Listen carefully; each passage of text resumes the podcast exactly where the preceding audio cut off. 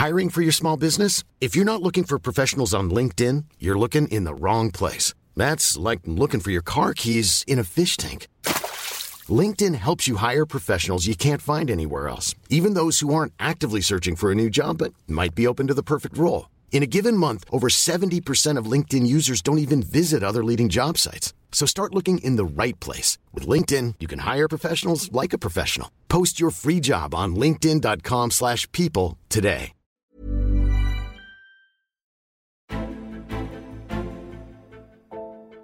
Herzlich willkommen zu einer neuen Ausgabe von Extra Time, dem Eurosport-Podcast. Wir nehmen diesen Eurosport-Podcast auf am Tag nach der Vierschanzentournee. Heute ist der 7. Januar 2021. Die Tournee ist Geschichte. Wir wollen aber noch einmal drüber reden mit unseren beiden Eurosport-Experten, Werner Schuster und Martin Schmidt. Ich grüße euch. Herzlich willkommen. Hallo. Hallo. Die Tournee gestern zu Ende gegangen. Der Sieger Kamil Stoch. Ähm, eigentlich dann Dinge, die sich innerhalb dieser, dieser 10, 11 Tage Tournee angedeutet hatten. Martin, gab es etwas, das dich dann trotzdem überrascht hat, wenn du auf die Tournee zurückblickst in diesem Jahr?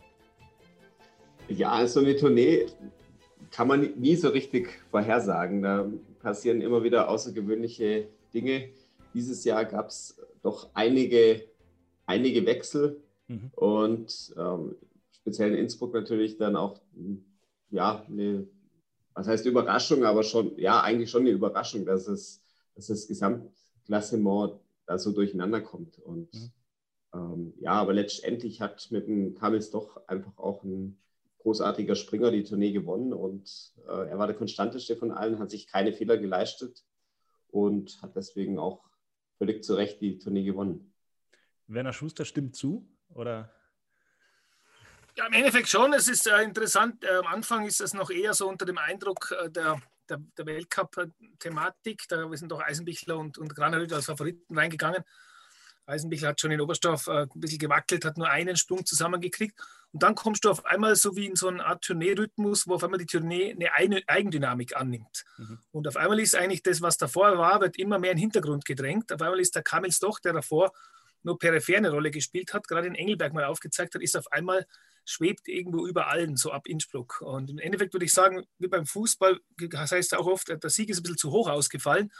Äh, es war eigentlich spannender, wie es sich dann im Endeffekt liest, nicht mit diesen 48 Punkten Vorsprung. Es war doch mhm. dreimal die Führung gewechselt, aber äh, die letzte Konsequenz unterm Strich, er, hat, er war nie außerhalb der Top 4 und diese Sportler gewinnen meistens die Tournee und er ist ein sehr guter Sportler. Es ist halt, es hat sich wieder gezeigt, du musst ein sehr kompletter Sportler sein. Es reicht nicht einfach nur irgendwo in einer Fähigkeit gut zu sein. Erstens mal musst du dich auf die verschiedenen Chancen einstellen, dann musst du die verschiedenen Bedingungen wegstecken, Aufwind, Rückenwind, Seitenwind äh, und dann musst du also verdammt gut landen können. Da musst du mental extrem stark sein, auch weil jeder hat mal eine schwächere Phase. Und wenn ich mal diese ganzen Fähigkeiten, wenn wir das mal aufschlüsseln würden, da ist einfach Kamils doch, sage ich mal, eine Klasse für sich. Er hat eigentlich keine Schwächen, er kann alles und muss nichts kompensieren und deswegen hat er es zum dritten Mal gewonnen, verdient gewonnen. Martin, bevor wir gleich nochmal äh, näher eingehen auf das, auf das Sportliche, wie hat sich die Tournee für dich dieses Jahr angefühlt? Es, es war ja doch eine besondere Ausgabe in, in Zeiten der Corona-Pandemie. Ähm, ihr wart im Studio, äh, aus Unterföhring haben wir das Ganze produziert. Ähm, wie war das nicht so direkt nah dabei zu sein oder hat sich dann doch im Endeffekt nah angefühlt? Ja, es hat sich irgendwie schon nah angefühlt und äh, man wusste ja im Vorfeld schon, dass dieses Jahr alles ein bisschen anders ist, äh, so auch unsere Übertragung und äh, auch die, die Arbeitsweise für uns. Ähm, dadurch, dass wir nicht vor Ort sind, ja, ist man halt ähm, auf der einen Seite gefühlt nicht, nicht ganz so nah dran vielleicht. Ähm, auf der anderen Seite hat man die Dinge aber auch äh, sehr, sehr gut im Überblick und äh, vielleicht manchmal sogar besser, wie wenn man vor Ort wäre. Und deswegen hat, ähm, glaube ich, haben beide, äh, beide Dinge haben Vor- und Nachteile. Äh, insgesamt habe ich die Tournee als eben sehr packend, sehr fesselnd erlebt. Und ja, also ähm, habe eigentlich mich so von dem, von dem Sportlichen ein, einfach, ähm, ja, das, das hat mich schon wahnsinnig ähm, äh, mitgerissen, so die mhm. sportlichen Leistungen, so die, die spannenden Wettkämpfe. Und dann ist auch ein bisschen in den Hintergrund getreten, dass keine Zuschauer vor Ort waren. Für mich persönlich jetzt. Ähm, wäre wahrscheinlich, wenn man vor Ort ist, wäre es nochmal anders gewesen. Dann hätte man es natürlich nochmal viel krasser erlebt, so die, die Stille oder die Ruhe im Stadion. Ähm, aber jetzt so aus dem, aus dem Studio oder auch ähm, an Fernsehgeräten, glaube ich, ähm, hat die sportliche Leistung dennoch ähm, großartig gewirkt. Werner, hatten Sie das Gefühl, dass ähm, das Nichtvorhandensein von, von Zuschauern auch Einfluss auf die sportlichen Leistungen hatte? Also haben doch so einen, einen sehr äh, tiefen Blick auch in die, äh, ja, in die Psyche der Springer. Eigentlich gar nicht. Also erstens möchte ich noch anschließen an, an Martins Aussagen. Es ist ja, Skispringer finde ich schon sehr dankbar, weil es eigentlich auch in Pandemiezeiten, wenn keine Zuschauer im Stadion sind, eigentlich sehr gut funktioniert in der Übertragung. Mhm. Äh, man hat natürlich, man ist gewohnt, diese Bilder, man muss schon extra hinschwenken ins Publikum. Ansonsten beim Springer selber sieht man ja die Massen nicht so. Und ich finde, deswegen ist, kann man es gut übertragen. Ist beim Fußball ist es ein bisschen komischer, weil, man, weil die Lärmkulisse anders ist und ganz komisch ist beim Tennis. Dort äh, spielt man einen tollen Punkt ja. und, und, und keiner merkt es, weil, weil, weil niemand da ist. Also da interagiert das Publikum deutlich stärker als wie beim Skispringen. Äh, und, und interessanterweise zur Frage zurückzukommen, haben die Sportler, könnte man sagen, die können ja lockerer springen, wenn da nicht die Zuschauer unten sind und der Jubel und der Lärm und alles. Und, und die Sportler haben die gleichen Fehler gemacht, wie sie sonst machen. Oder auch in gleicher Maße haben sie sich inspirieren lassen von dem Mythos Tournee, wie Kamils mhm. Doch, der immer stärker geworden ist. Also diese mentalen Prozesse, die haben sich interessanterweise aus meiner Beobachtung nicht verändert. Also es gab diese Schwankungen, es gab den Frust, es gab den Ärger, es gab die Freude und, und, und es ist sogar wackelnde Geschichten, wo man das nicht aufs Publikum schieben kann oder auf den Druck schieben kann, weil eigentlich ist es ja eigentlich Atmosphäre wie im Training. Und, und trotzdem äh, verknüpfen die Sportler auch äh, fiktiv äh, Wertigkeiten mit den Sprüngen. Es geht einfach um, um, um wahnsinnig viel. Jeder Sprung zählt. Es geht um eine ganz begehrte Trophäe und, und das hat sich nicht ausgewirkt. Das Niveau war äh, sehr, sehr hoch. Man hat nicht viel Anlauf gebraucht. Man hat sich keinen Fehler leisten können und, und es sind eigentlich ähnliche Prozesse abgelaufen. Das war ganz interessant können aber, glaube ich, trotzdem festhalten, dass es immer schöner ist, wenn die Zuschauer mit, äh, mit dabei sind. Ne? Jetzt so vom objektiven Eindruck äh, zu Hause am, am Fernseher würde ich trotzdem sagen, so ein volles Stadion, Martin, ist dann doch nochmal was anderes, gerade bei der Tournee. Ja, na, natürlich. Also das, das wirkt natürlich nochmal ganz, äh, ganz anders. Also ähm, wenn man zuguckt, es geht mir auch bei anderen Sportarten so, hm. ähm, wahrscheinlich bin ich schon auch sehr halt dann auch äh, auf die, ähm, ich, ich, muss ja die Sprünge analysieren und ähm, beschäftige mich natürlich dann, in, ähm, also bei mir läuft es dann nicht nur so dahin, so ein Springen, sondern ich ähm, schaue schon sehr genau hin und äh, bin ich wahrscheinlich ähm, im Tunnel, sodass ich es gar nicht so sehr wahrnehme.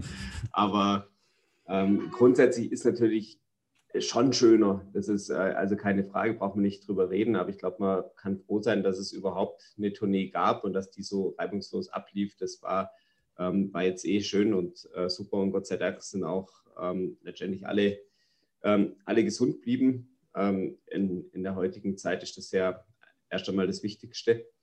Und, ähm, und deswegen freut man sich natürlich schon wieder auf den Zeitpunkt, wenn wieder äh, Zuschauer im Stadion sein werden. Aber für den Moment wusste man ja, dass es ähm, einfach eine Ausnahmesituation ist. Und ähm, wenn überhaupt, dann gibt es eben die Wettkämpfe ohne Zuschauer. Und ähm, besser als nichts war es allemal. Absolut. Werner Schuster, jetzt haben wir die Tournee erlebt, die gestartet ist mit einer, ja, ich sag mal eine Schrecksekunde, ähm, der positive äh, Corona-Test oder im Nachhinein dann eventuell positive Corona-Test im polnischen Team. Da waren die ähm, für eine Nacht raus aus der Geschichte. Ähm, ist ja gar nicht auszumalen, was jetzt passiert wäre, wenn dieses wirklich stark performende polnische Team gar nicht dabei gewesen wäre. Was hätten wir dann für eine Tournee erlebt? Ich glaube, da hätten wir uns auch dann darauf eingestellt. Im Nachhinein kann man natürlich sagen, um Gottes Willen, wir werden, werden ja mal, die haben vier unter die sechs, gell? also das mhm. hätte das nicht, hätte das sehr abgewertet, vielleicht sportlich, aber das haben wir ja im Vorfeld nicht gewusst. Wir haben gewusst, die sind stark, die Polen, aber ob da sie so stark sind, das wussten wir nicht. Speziell als Dekala, das ist eine Überraschung eigentlich, der ist Sechster geworden. Und von dem her hätten wir uns darauf eingestellt. Vielleicht wäre ein bisschen das Gerede losgegangen, puh, hätte das gereicht. Ich glaube, das hätte dem Sieger äh, trotzdem, wenn jetzt wenn Granerüt gewonnen hätte und vielleicht dann doch Eisenbichler Zweiter geworden wäre, hätte man gesagt, schau her, wie im Weltcup. Mhm. Äh, absolut verdient gewonnen. Also man stellt sich wahnsinnig schnell auch auf die Situationen ein und auf die verschiedenen Situationen. So ist es, würde ich sagen, Ende gut, alles gut und es ist äh, wirklich äh, sehr, sehr kulant gewesen, aber zu Recht auch von der FIS, weil formell gesehen war es ja nicht richtig. Das war im Hygienekonzept nicht vorgesehen. Äh, Hat es ja auch im Fußball schon gegeben, diese Falschtests und die Sportler waren dann trotzdem, äh, sage ich mal, ein, zwei Spiele nicht dabei, bis das alles korrigiert werden konnte. Das hat man sehr schnell korrigiert. Äh, war ein hohes Risiko dabei, aber man hat gesehen, die nächsten zehn Tage ist nichts mehr passiert. Also es war definitiv ein Falschtest und von dem her ist es natürlich sehr, sehr, sehr wertvoll gewesen. Und ganz toll auch, dass es danach nur mehr diesen einen Fall des Russen gab und mhm. ansonsten gar nichts. Und das ist ja auch nicht selbstverständlich, wenn man vier verschiedene Orte in acht Tagen bereist. Und von dem her hat sich das Risiko der FIS ausgezahlt. Jetzt sind wir doch schon, sagen wir mal, das erste Saisondrittel haben wir schon rum. Und es ist wichtig für die Verbände, für die Sportler, für die Sportart. Wir sind wahnsinnig präsent. Also das Männerskispringen ist, ist wirklich, ist wirklich äh, voll in aller Munde und es tut der Sportart gut, es tut allen, das tut den Sportlern gut, den Verbänden gut, den Sponsoren gut. Hoffentlich kommen wir noch sehr weit. Hoffentlich kommen wir bis zum Ende. Ja. Martin, jetzt ist der, der Name Granerüth gerade eben schon gefallen, müssen wir, glaube ich, auch einmal kurz drüber reden. Ähm, war der große Favorit, ähm, bevor die Tournee begonnen hat. Ähm, es, es, gab dann auch viele, äh, viele kleinere Geschichten so um ihn herum während dieser Tage der Tournee. Äh, da gab es dann dieses etwas aufgebauschte Interview ähm, in, in Richtung Kamil Stoch, dann gab es dann eine Entschuldigung, ähm, er ist auch schon mal nackt von der Schanze gesprungen und so. Ich würde mal sagen, als Außenstehender, das ist ein Typ für Skispringen. Ähm, ich will jetzt gar nicht sportlich über ihn reden, aber ist es vielleicht auch gut, dass es so jemanden gibt, der ähm, da auch für Schlagzeilen nebenher sorgt während so einer Tournee?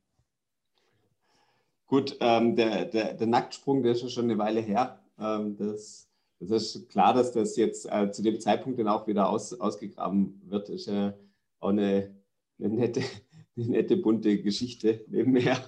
Und ähm, ansonsten, ja, ich, ich glaube, er wird schon auch seine Lehren ziehen und wird sich schon überlegen, ob er da vielleicht in Innsbruck dann auch ein bisschen zu viel Energie liegen lassen hat, abseits äh, der Schanze. Ähm, ganz grundsätzlich ähm, muss ja nicht alles, äh, jede Äußerung perfekt sein und ähm, genau ins, ins Schema passen, dann wird es eh langweilig. Deswegen ähm, darf ruhig auch jemand mal seine, ähm, seine Gefühle zeigen. Und letztendlich war es ja auch nicht schlimm, was er gesagt hat. Also es wurde eigentlich schlimmer gemacht.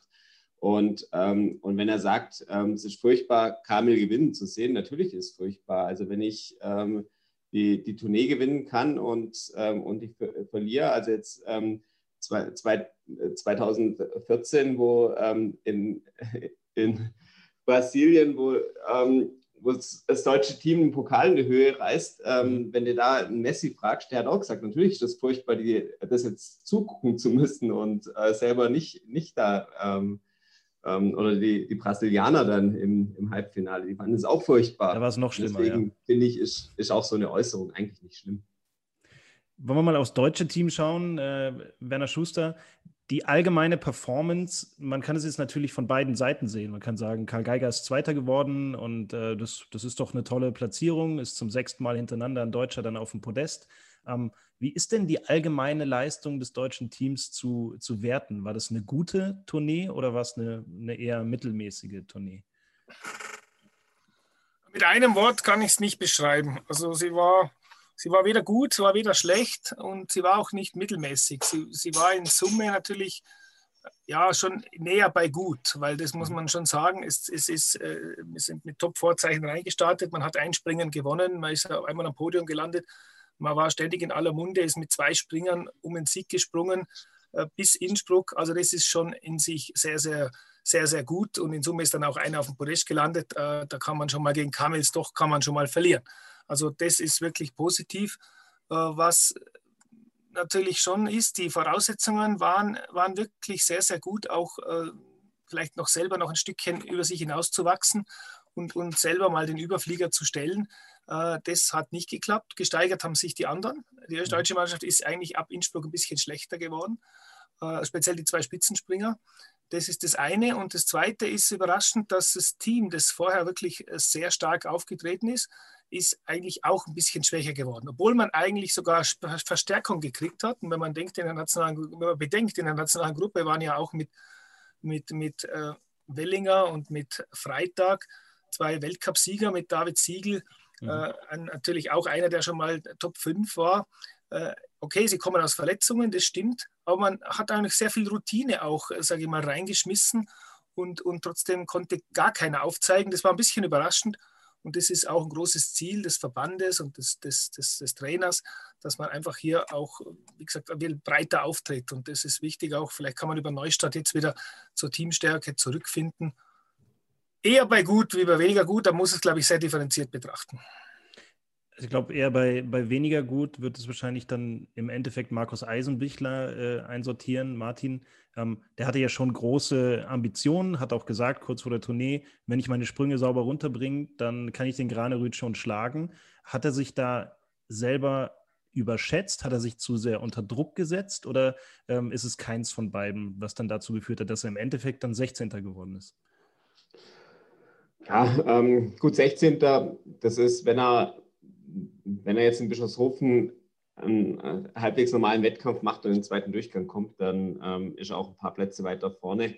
Ja. Und er, er gehört oder hat jetzt bei der Tournee schon auch noch zu den Besten gehört, aber natürlich hat er ähm, jetzt für die Gesamtwertung dann eigentlich nach Innsbruck auch äh, seine, äh, ja, seine Chancen äh, ver vergeben, in Anführungszeichen. Er hätte sich, glaube ich, ähm, selber mehr erhofft und äh, das wäre sicher auch möglich gewesen, aber im Skispringen ist das ist halt Freude und Leid immer sehr, sehr eng beisammen und man hat nie eine Garantie. Aber Granerüth hat fünf Springen gewonnen, aber deswegen ist er halt noch nicht sicher Turniersieger. Im, Im, Skispringen geht es halt schnell, dass auch andere in den Lauf reinkommen, wie wir es jetzt beim Kamel gesehen haben.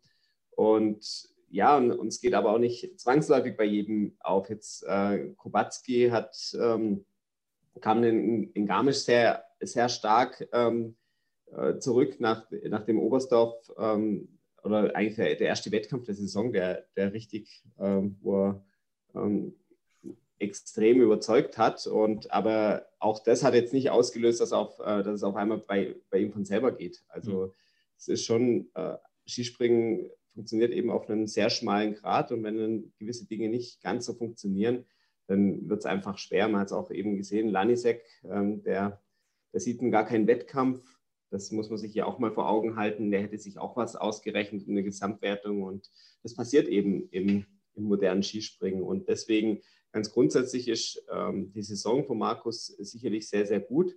Aber natürlich, so wie er in die Saison gestartet ist, mit, dem, äh, mit der Form, mit dem Potenzial, hätte man sich jetzt im letzten Springen auch mehr erhoffen können. Und ich drücke ihm alle Daumen, dass er da wieder zurückfindet zu alter Stärke und dass er eben seine Topleistungen abrufen kann. Werner Schuster, gerade eben sind schon mal die Namen gefallen, äh, Wellinger und, und Freitag. Wir kriegen viele Fragen zu den beiden, weil das natürlich sehr, sehr beliebte Sportler auch sind bei den Fans. Warum tun die sich jetzt so schwer, auch da wieder ähm, zu so einer Stärke zurückzufinden, die sie ja definitiv in sich haben? Das haben sie ja alle schon gezeigt. Ja, diese Frage kann ich eigentlich nicht äh, wahrscheinlich zur, zur Befriedigung aller oder halt beantworten, weil ich bin auch jetzt zwei Jahre weg vom Team. Hm. Da muss man die Trainer fragen, die wirklich sehr nah dran sind. Sind, glaube ich, unterschiedlich. Äh, Richard Freitag ist schon, schon länger dabei als Andi Wellinger und hat schon viel gewonnen. Äh, ist natürlich nicht mehr so einfach, hier die Energie aufzubringen. Hat immer wieder mit Symmetrieproblemen zu kämpfen. Ich finde, er hat seinen Sprung stabilisiert, das, was ich im Fernsehen gesehen habe. Aber es hat ein bisschen so die, die es hat ein bisschen kontrolliert gewirkt. Es schaut aber nicht so schlecht aus. Also das könnte vielleicht was werden. Äh, Andi Wellinger war schon überraschend weit weg, muss ich sagen. Mhm. Es hat ja fast ein bisschen wehgetan, dem, dem zuzuschauen, wenn man ihn kennt. Und ich kenne ihn doch sehr, sehr gut. Und, und da ist äh, von diesem Instinktsprung eigentlich nicht mehr viel übrig. Er muss auf einmal über Dinge nachdenken, über die er sein ganzes Leben noch nie nachgedacht hat im Springen. Und also man wirkt, es ist so wie so ein, also das ganze System ist in sich blockiert. Das ist so ein Auto, das wegfahren möchte aber wo, wo, wo die Handbremse angezogen ist. Und, und, und, und, und dann fängt es an rauchen, das Auto. Also ob es bewegt sich nicht mehr von der Stelle. Und, und so ist es bei Wellinger irgendwo nicht. Und, und da muss man wieder die Kupplung finden und die Bremse lösen. Und das wird ein bisschen dauern. Das ist, das ist äh, schon ein Prozess. Also es ist ein bisschen überraschend weit weg gewesen. Äh, an sich ist der Bursche 25 Jahre alt. Also der hat eigentlich noch äh, schon länger dabei, aber der hat hat eigentlich noch richtig gute Jahre vor sich. Also es wäre für das deutsche Team brutal wichtig. Also gerade im Hinblick auf die WM in Oberstdorf. Es gibt andere auch, die, die, die da locker in die Bresche springen könnten. Das einen freut, das andere leid. Aber gerade Anne Wellinger und Richard Freitag könnten mit ihrer Klasse das Team schon mal verstärken. Bin gespannt. So sechs Wochen haben sie noch Zeit. Vielleicht gibt es noch mal die Chance, äh, sich aufzudrängen. Diese, diese Handbremse zu lösen, kann das der Sportler alleine machen oder kommt es dann halt auch ganz besonders so auf das Fingerspitzengefühl dann des, des Trainers an? Oder ist in erster Linie eine persönliche Geschichte? Ja, also alleine glaube ich, schafft das nicht. Erstens mal, ich weiß nicht, was er jetzt gemacht hat. Ich habe mal von der Ferne gesagt, ich glaube, es wäre eine Pause ganz gut. Ich weiß nicht, mhm. ob er eine gemacht hat. Manche Sportler sind aber so getrieben, dann wollen wieder trainieren, trainieren, trainieren. Aber es hat so gewirkt, dass er eigentlich ein bisschen übersprungen ist.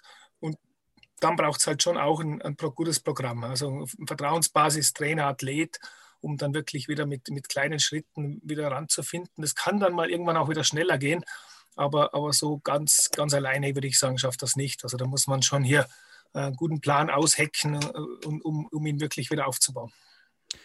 Martin Karl Geiger hat äh, das Springen in Oberstdorf gewonnen. Das hast du ja auch schon, äh, schon dreimal gewonnen. Wir haben da ja auch vor, vor ein paar Wochen schon im Podcast drüber gesprochen. Ähm, jetzt ist dann die WM auch dort in sechs Wochen. Was bedeutet so ein Sieg bei der Tournee in diesem Springen für die WM? Hat das überhaupt Auswirkungen oder ist da zu viel Zeit dazwischen? Ja, also grundsätzlich ist jeder äh, Erfolg mal positiv und auch, dass er ein Tourneespringen ähm, gewonnen hat, das, äh, das gibt ihm auch wieder äh, Vertrauen. Das, äh, das stärkt ihn auch, dass er jetzt nach der Corona-Pause, nach der Zwangspause so stark zurückgekommen ist. Das, ähm, das spricht auf jeden Fall für ihn und für seine Fähigkeiten. Ähm, auch wenn es jetzt am Ende nicht, nicht ganz äh, geklappt hat und äh, Kamel einfach zu stark war, glaube ich, ähm, der Karl jetzt mit der Vorgeschichte, der hatte ja alles andere als eine perfekte Vorbereitung und, ähm, und deswegen ähm, ja, war, war das äh, für mich super, was er gezeigt hat. Ähm, ist, ist Zweiter geworden bei der Tournee und das nimmt er auf jeden Fall mit. Also er ist jetzt ähm, eben dieses Jahr schon Skiflugweltmeister, äh, Vize-Weltmeister mit dem Team, ähm, zweiter Tourneegesamtwertung, hat Heimspringen gewonnen. Also das, die Bilanz kann sich auf jeden Fall schon mal sehen lassen und das sollte ihm auch die nötige Lockerheit geben in Richtung WM, Richtung Heim-WM, weil wollen tut er eh. Und Logisch, äh, ja. Und jetzt ist natürlich, ähm, sage ich mal, die Kunst jetzt auch, ähm, sage ich mal, die, die Form bis dahin zu halten. Und ähm, muss man ja immer in so einer Saison immer mal ein bisschen nachjustieren, muss äh, gucken, dass man körperlich auf der Höhe bleibt, dass man es ähm, mental packt und dass man einfach immer weiter Zugriff auf seinen Sprung hat.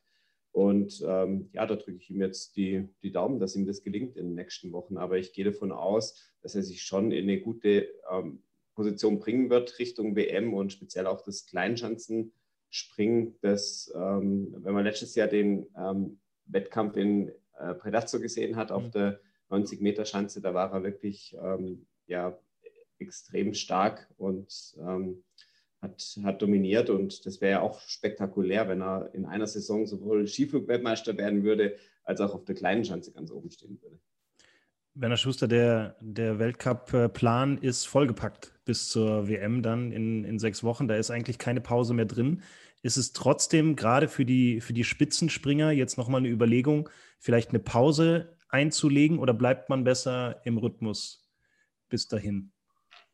Ja, das ist eine sehr spannende Frage, weil wenn man jetzt zurückblickt, hat man früher öfter Pausen gemacht. Dann hat sich ein bisschen eingebürgert, dass die Sportler durchgefahren sind, hat man gesehen, wenn man im Rhythmus bleibt, man kann das auch durchziehen. Es hat Leute gegeben, Peter Preutz 2016, der glaube ich der 15, 16 Weltcup-Springen gewonnen und, und, da hat eine Pause gar nicht den Schritt gebracht. Wenn wir jetzt kurz zurückblicken, finde ich schon interessant, also meine Beobachtung ist, die Polen haben ja Nischni Tagil ausgelassen. Das war das dritte Weltcup-Springen. Danach war die Skiflug-EM kann man nicht sagen, direkt für die Skiflugern ist es nicht so gut gegangen, hat sich die Pause nicht ausgewirkt. Da haben eher die Nationen, die im Rhythmus waren, weil Nishni Tagil ist auch ein Windspringen, die Norweger, die Deutschen eigentlich abgeräumt. Mhm. Äh, jetzt langfristig gesehen, jetzt haben die Polen ein paar Körner mehr gehabt. Also die, das ist, kann mit dem auch zusammenhängen, dass es dass, dass vielleicht so eine Pause doch nicht so schlecht ist, weil gerade ich, ich, ich stelle mir vor, dass gerade in Pandemiezeiten auch Skispringen, Reisen, auch der Alltag noch mehr Kraft kostet als normal. Du kannst ja nicht mehr so entspannt mal am Abend zusammensitzen, vielleicht und irgendwas spielen oder irgendwas beim, wenn man sich trifft beim Essen, immer, immer nur zu zweit am Tisch und so. Das, das kostet, es kostet eh schon so viel Kraft und jetzt kostet es noch ein bisschen mehr Kraft. Deswegen, wenn man so den Kalender anschaut, dieses Jahr, so von der Ferne betrachtet, könnte ich mir vorstellen, wäre so eine Pause vielleicht nicht so schlecht, wenn man eine einlegen muss. Aber das müssen eben die, die Cheftrainer der Nationen mal, mal, mal reinfühlen in ihr Team, weil es ist ja auch eigentlich keine Vier-Schanzentournee, sondern eine Fünf-Schanzentournee. Das mhm. ist, wenn es morgen schon wieder weitergeht. Also zu beneiden sind die Jungs nicht. Äh, ja, das sind so meine Überlegungen. Ich glaube, dieses Jahr würde ich jetzt mal sagen, könnte eine Pause nicht schaden. Martin, wie war das für dich? Du hast ja auch lang genug diesen ganzen äh, Zirkus mitgemacht. Ähm, lieber mal dann Pausen zwischendrin oder Rhythmus, Rhythmus, Rhythmus die ganze Zeit?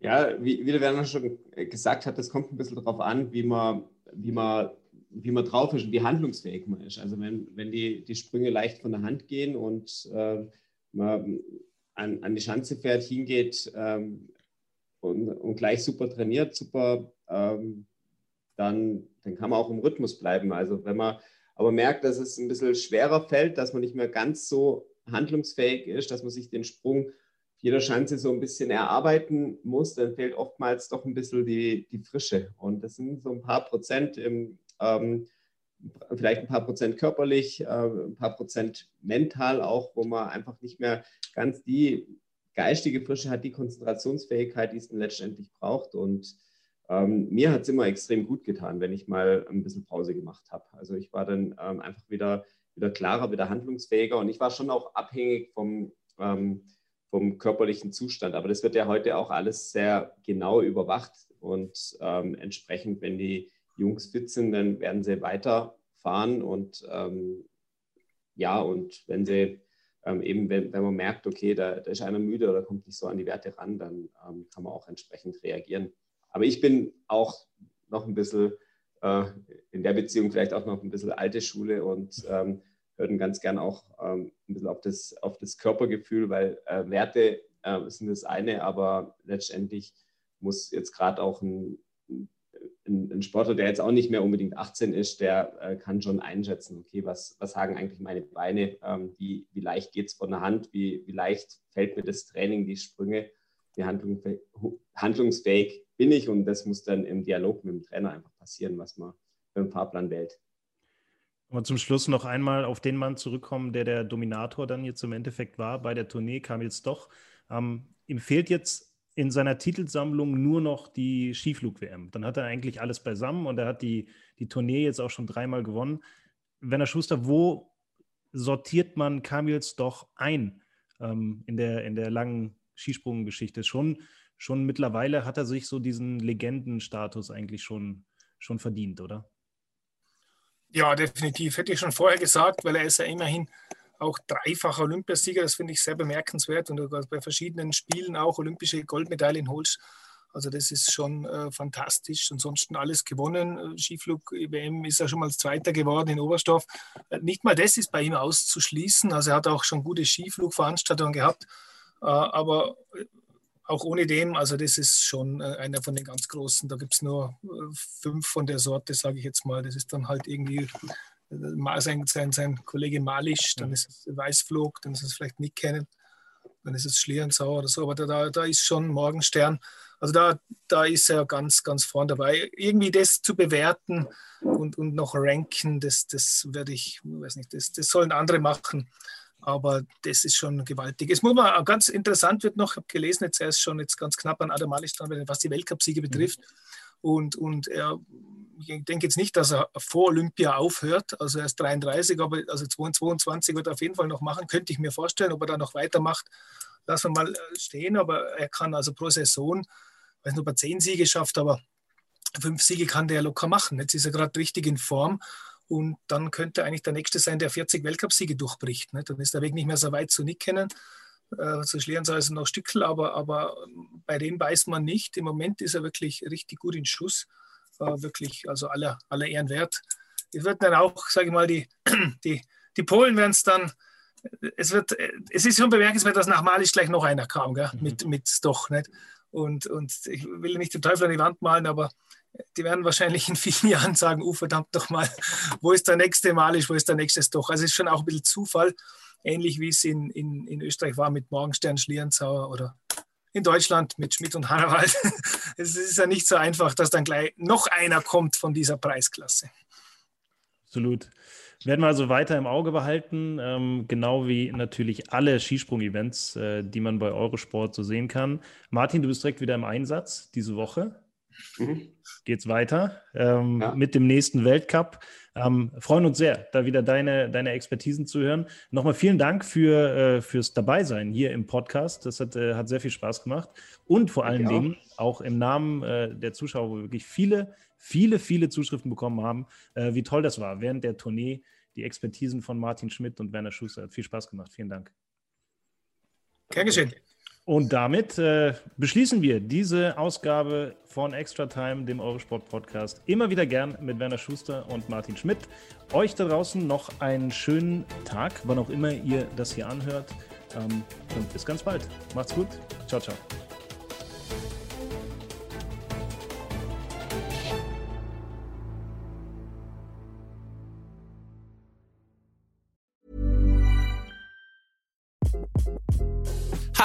This is Craig Robinson from Ways to Win, and support for this podcast comes from Invesco QQQ, the official ETF of the NCAA. The future isn't scary. Not realizing its potential, however, could be. Just like on the recruiting trail, I've seen potential come in many forms as a coach. Learn more at Invesco.com slash QQQ. Let's rethink possibility. Invesco Distributors, Inc.